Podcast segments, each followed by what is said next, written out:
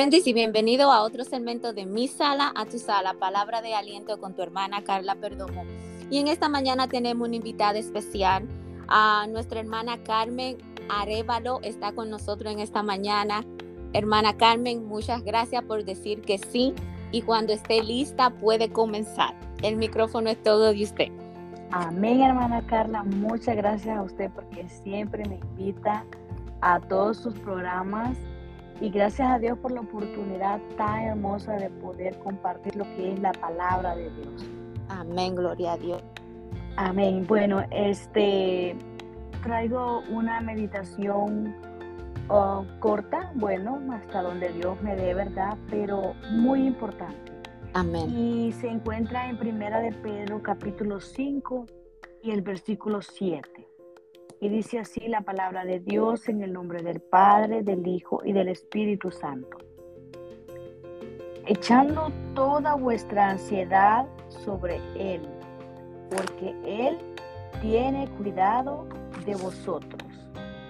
Vamos a hacer una pequeña oración para darle gracias a Dios por su palabra y que Dios nos hable y que Dios pueda hablar las vidas de aquellas personas que van a escuchar esta grabación hoy quizás la próxima semana o en el tiempo que Dios lo considere necesario darle una palabra a alguien que lo necesita. Amén. Señor, en esta hora te damos las gracias, Padre, porque tú nos permites el poder estudiar tu palabra, Señor. No porque nosotros lo sepamos, sino porque en tu misericordia, Señor, nos ha bendecido, Señor, nos ha dado, oh Dios, la fortaleza nos ha dado, oh Dios, la victoria, Padre. En el nombre de Jesús clamamos por este momento maravilloso. Señor, que nuestros labios puedan ser de bendición para la vida de toda aquella persona que pueda escuchar esta palabra. En el nombre de Jesús te doy gracias, Padre. Amén y amén. Bueno, hermana Carla, este, estudiando un poquito acerca de lo que es la carta de Pedro, es una carta muy hermosa. Aquí hay unos versículos tan lindos que son muy conocidos y este versículo en particular me llamó, siempre me ha llamado la atención porque cuando yo he estado en momentos difíciles, la verdad que no hay otra manera en que nosotros podamos depositar esas cargas nada más que en las manos de Dios. Pero algunas veces, ¿verdad? Este, somos como la persona que va cargando un, costal y se sube a un carro y todavía va cargando el costal en, el hombro, no pone el costal en el carro. Y muchas veces nosotros somos así. Seguimos con la carga nosotros, aunque decimos que se la hemos entregado a Dios, pero nosotros seguimos llevando esa carga con nosotros. Pero acá el apóstol Pedro dice unas palabras tan hermosas y él escribe a un grupo de personas que están exiliados. En el tiempo de esta carta la iglesia no estaba pasando los mejores momentos de su vida. En estos momentos esta gente ha sido perseguida, más que todo son, la mayoría de ellos son gentiles que se han convertido a Dios, que antes hacían y deshacían porque no tenían temor a Dios. Pero ahora que se han convertido al Señor, estas personas están siendo perseguidas por, ya sea por leer la Biblia, ya sea por que se juntaban en ese tiempo, ¿verdad? Para celebrar lo que hoy en día llamamos un culto. Entonces, esta, esta gente está siendo perseguida no para otra cosa, sino para matarlos, para llevárselos presos. Entonces, algo muy bonito y leyendo un poco del contexto de lo que es Primera de Pedro, la primera y la segunda carta, ya que en la primera carta toma el tema central de todo el libro, sufrir como cristiano. Mm. Entonces, este, es, muy bonito esto porque cuando leemos toda la carta es una carta corta, pero cuando la leemos toda, la gente, ya, ya lo dijimos antes, está sufriendo, pero él no les manda esta carta para sobarle la espalda y decirle, pobrecito, mi hermano, lamento lo que estás pasando, como nosotros hoy en día le diríamos a cualquier persona que esté atravesando una dificultad. Al contrario, Él les dice palabras como esta, les dice palabras tan hermosas como ustedes son linaje escogido, ustedes son nación santa. O sea, lo que están pasando y lo que están sufriendo no se compara jamás con lo que nos espera allá en la Nueva Jerusalén. Antes ustedes que estaban perdidos en otro tiempo, les dice, y que sufrían y que estaban muertos en delitos y pecados, pero que ahora les dice, tienen esa fe en nuestro Señor Jesucristo. Y algo muy lindo que el apóstol Pedro les dice es, les recalca que él fue testigo de ese momento cuando vieron a Jesús partir hacia el cielo. Él les dice, no me lo han contado, no me lo contaron los hermanos apóstoles, yo lo vi. Él lo dice, nosotros lo vimos con nuestros propios ojos, por lo tanto, Él les exhorta a seguir siempre buscando de Dios. Oiga bien, a pesar que ellos, ellos estaban siendo perseguidos. Ahora, eh, Cristo les dijo, Cristo nos dijo unas palabras muy, muy sabias. Eh, en los evangelios Él dice, Él dice, en el mundo tendréis aflicción. Siempre como cristianos, ¿verdad? O sea, vamos a padecer. No es que este, este camino es color de rosa y que todo es hermoso, como los cuentos te hagan, no la realidad de la vida es que siempre vamos a padecer. Entonces, pero dice él al final, en el mundo tendréis aflicción, pero dice, confiar. ¿Pero confiar en quién? En Él, por supuesto que nuestro Dios, porque dice, porque yo he vencido al mundo. Y cuando analizamos este versículo, dice, echando esto fue hace más de dos mil años, mm. esta carta, pero si lo podemos notar, es en un lenguaje presente, en el tiempo presente, echando. ¿Por qué? Porque Dios sabía que en todo tiempo como cristianos padecemos. Y ya sea para hace dos mil años, para hace diez años y para el día de hoy, es la misma palabra. Dios siempre tiene este mensaje que nosotros necesitamos justo en el momento. Y hoy en día, después de todo lo que hemos sobrevivido, después de la pandemia, que el mundo completo ha cambiado, se ha desarrollado una nueva enfermedad, entre comillas, que la gente le llama ansiedad. Y oiga bien, hermana, el texto que nosotros pudimos leer, ¿verdad? ansiedad sobre Él. Gloria al Señor. Es tan hermoso como Dios eh, tiene todo preparado para nosotros. Ansiedad. Em, dice, porque Él tiene en tiempo presente cuidado de ti. Bendito sea el nombre del Señor. Y dice, echando toda, toda ansiedad. Y sabe, em, estudiando un poco de lo que es la ansiedad, de lo que es el estrés, ya que todo es relacionado. Em, em, hoy en día nos quieren hacer creer, mira, tú estás enfermo, ve al doctor, el doctor te dice tienes estrés, aquí está la primer pastilla. Empieza a tomarla, ella te va a controlar, y luego te van subiendo la dosis. ¿Y qué pasa después? Somos dependientes de un farmacéutico. Y esto lo digo por experiencia propia. A, raíz de un proceso difícil que pasé de salud, lo primero que el doctor me dijo fue, te voy a dar pastilla para la depresión y para el estrés.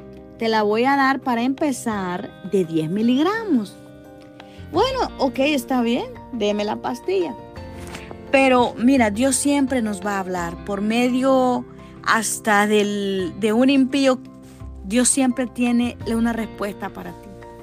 Y le comento a una persona y le digo, ¿sabes de que el doctor me dejó medicamento para el estrés? Y me dice, Carmen, no lo tomes. Tú no estás enferma, tú no naciste con estrés, por lo tanto, si no naciste con algo, no debes de tomar nada para que lo solucione, porque te empiezan a dar esa pastilla, luego crece la dosis y ahora tú vas a depender de la pastilla, entonces vas a traer otro problema para tu vida. Y entonces yo me puse a orarle al Señor. Yo le decía, Señor, eh, yo no tengo estrés, yo no tengo ansiedad, yo no tengo nada, por lo tanto no me voy a tomar esta pastilla. Y cuando me sentía un poco inquieta, venía y me ponía de rodillas. Y le dije al doctor, ¿sabe qué? No me dé la pastilla porque no la voy a tomar. Ese es un caso. Y otro caso que lo viví de cerca con una compañera de trabajo, eh, un día se nos puso mal en el trabajo. Y se miraba ella, se miraba ella desesperada, se miraba una angustia, como cuando te dan una mala noticia y tú te sientes que te vas a desmayar o que te puedes morir de un ataque al corazón y yo la miraba muy mal. Entonces, pues la llevaron a su casa y el siguiente día yo hablé con ella y le pregunté qué sentía. Ella me dice que sentía como una ansiedad de algo, y que en ese momento era como que algo extraño venía en su cuerpo y que ella se acordaba hasta de las cosas más tristes que le habían pasado, muchas cosas tristes en su vida. Yo analizando que todo es obra de Satanás. Ahora el enemigo, la nueva forma de ataque es, estás estresado, ahora tienes ansiedad, y no significa que somos súper estrellas, súper cristianos, que no nos van a afectar esas cosas. El punto es reconocer el ataque del enemigo. Y yo le dije a ella, vamos a hacer una cosa, vamos a orar porque tú no naciste con eso. Mira, como cuando te viene una gripe, tomamos medicamento y se va la gripe. Pero si nos quedamos con que hoy tengo gripa, tengo gripa, Mentira. Es un virus que viene y se va. Y todo es así en nuestra vida. Entonces le dije a ella, vamos a orar y vamos a hacer una cosa. La próxima vez, ella es cristiana para la gloria del Señor.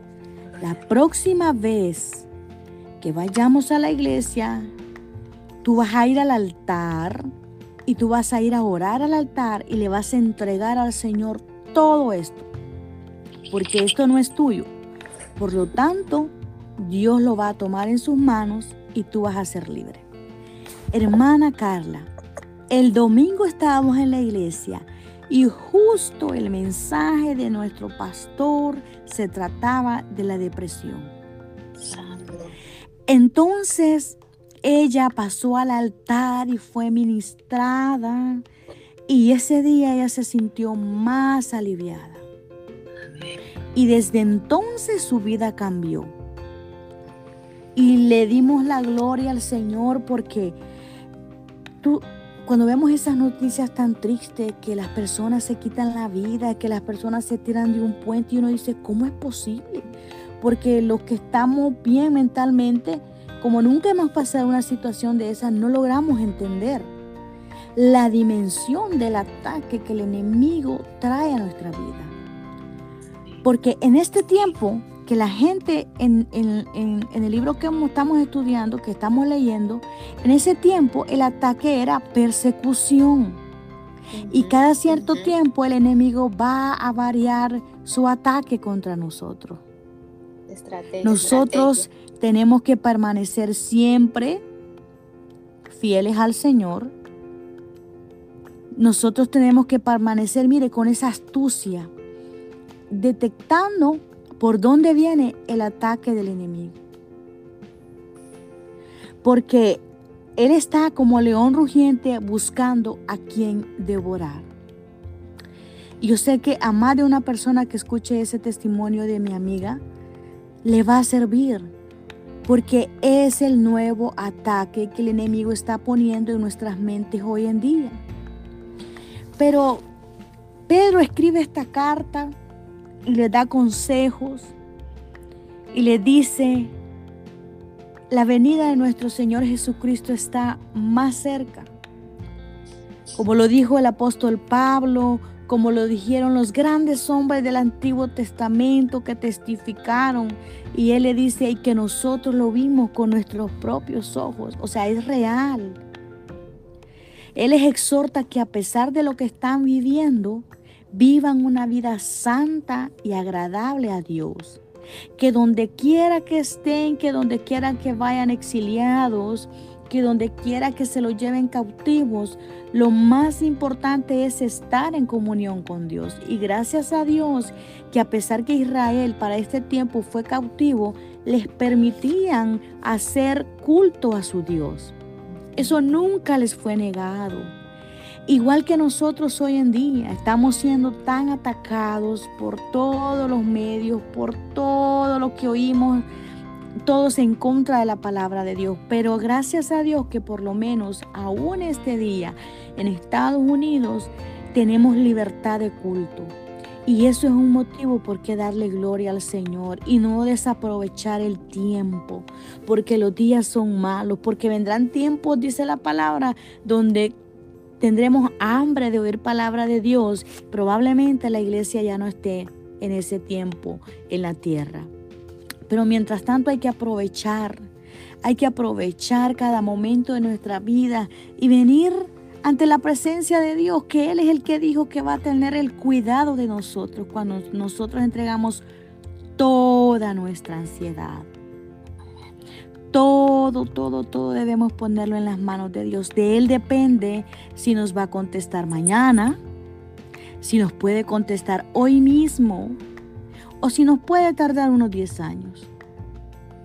Ya que sabemos que para Dios no hay tiempo, para nosotros sí hay un tiempo, hay un calendario. Nosotros queremos las cosas para ayer, pero al Señor le place dárnoslas cuando Él cree y Él sabe que hemos madurado como para recibir esa bendición que estamos esperando. Así que em, es una carta muy linda. Yo les invito a que lean primera y segunda de Pedro. Es una carta muy linda y a mí me llama la atención cómo es que el, cómo es que el apóstol Pedro no le dice, ¿verdad? Pobrecito mi hermano, lo siento por lo que estás pasando. No, los exhorta. Incluso en la primera carta, en el primer capítulo, dice así.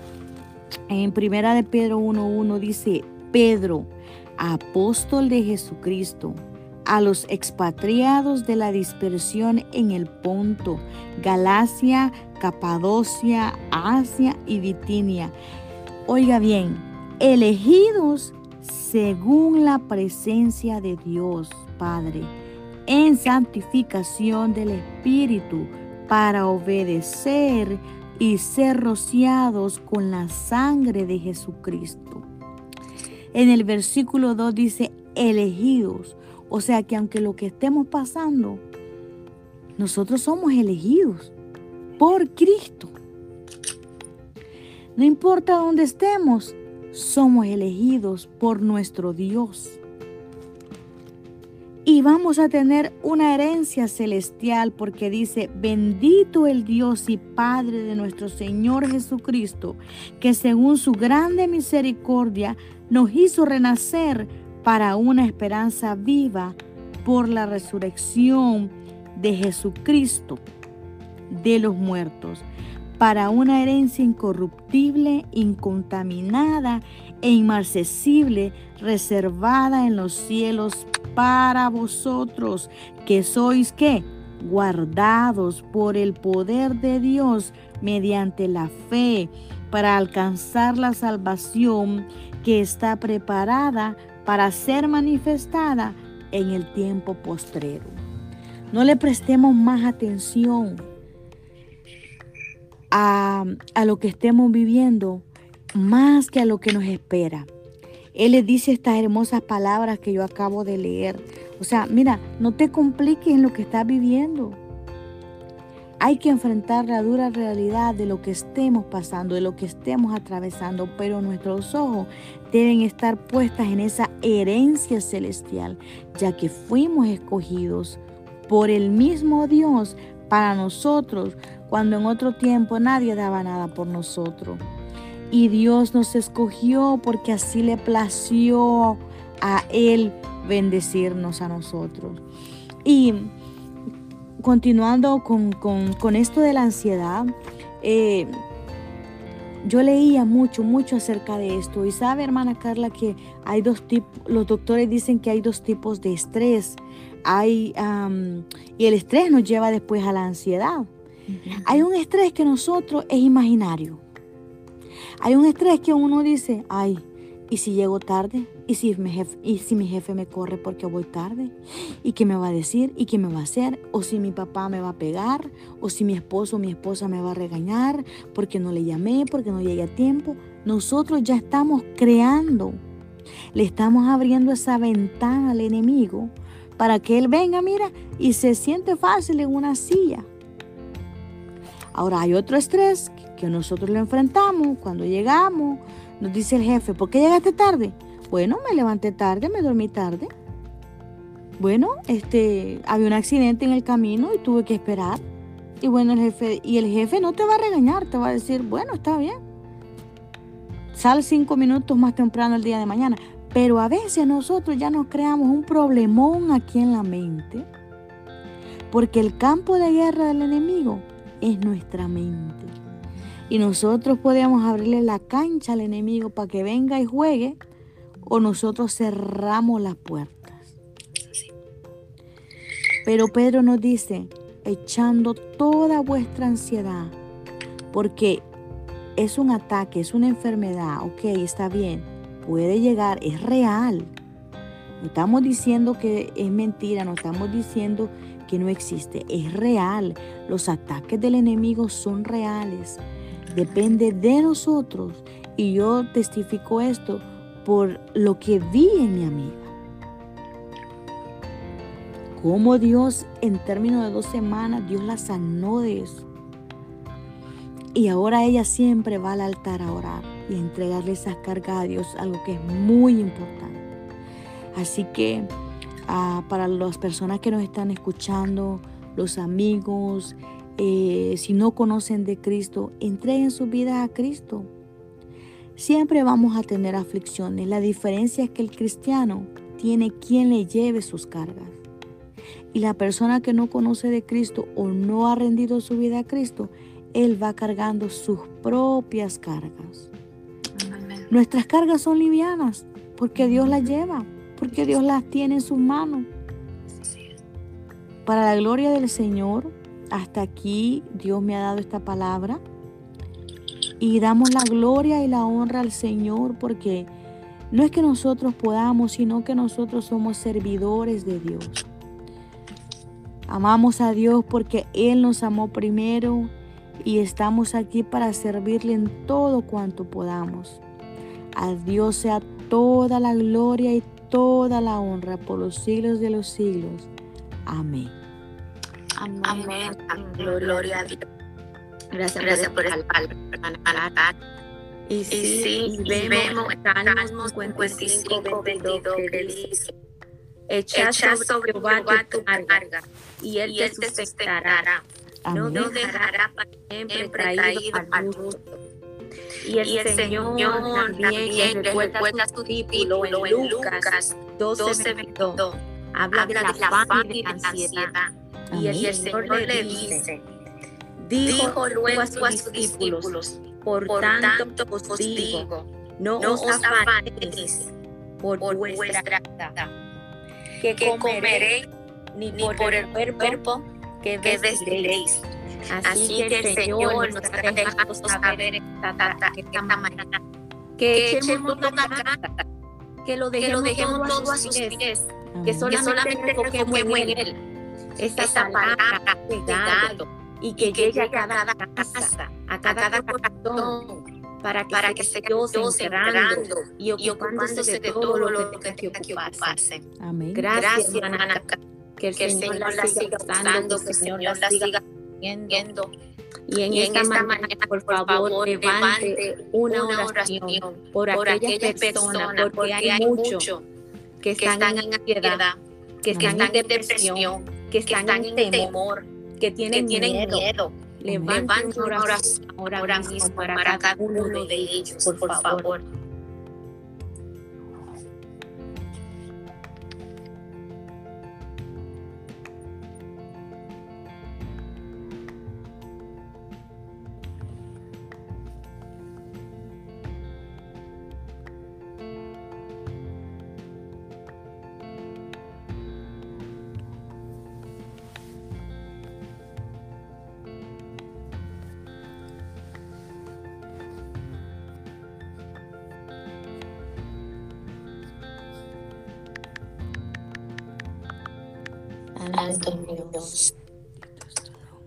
Gracias, Señor. Gracias por tu amor y tu fidelidad y tu misericordia. Clamamos por aquellas personas que necesitan de ti, Señor. Clamamos por aquellas personas, Señor, que necesitan de ti, que necesitan esta palabra de ayuda, que tú puedas llegar a sus corazones, Señor, en este momento a todo aquel que tenga, Señor, un ataque de ansiedad, oh Dios, en este momento, en el nombre de Jesús, Padre. Tú eres el único que puede hacer libres a aquellas personas, Señor, que están atadas, que están encadenadas con esta enfermedad. Primero debemos de sacar de nuestra mente, Señor, que la enfermedad es nuestra, porque no es nuestra, Señor. Es parte de los ataques que el enemigo, Señor, tiene contra tu pueblo en este tiempo, Señor pero tú nos puedes liberar, tú eres el único Señor. Y en ti depositamos nuestras cargas, Señor, en ti depositamos nuestras enfermedades, en ti nos depositamos porque el único que nos hace libre eres tú, Señor. A ti sea toda la gloria y toda la honra, Señor. En el nombre de Jesús. Oramos por aquellos que están escuchando este mensaje, esta palabra. Si sabes de alguien, eleva tu oración por un amigo, por un familiar, porque no sabemos el tormento que puede estar pasando. Bendito es tu nombre, Señor.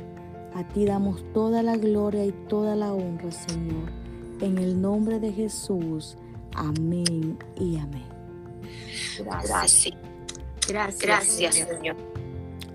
Y hasta, hasta aquí, es nuestro, nuestro de mi, de mi a tu palabra de con, tu hermana, perdón. Hasta, hasta próxima. Gracias. Gracias.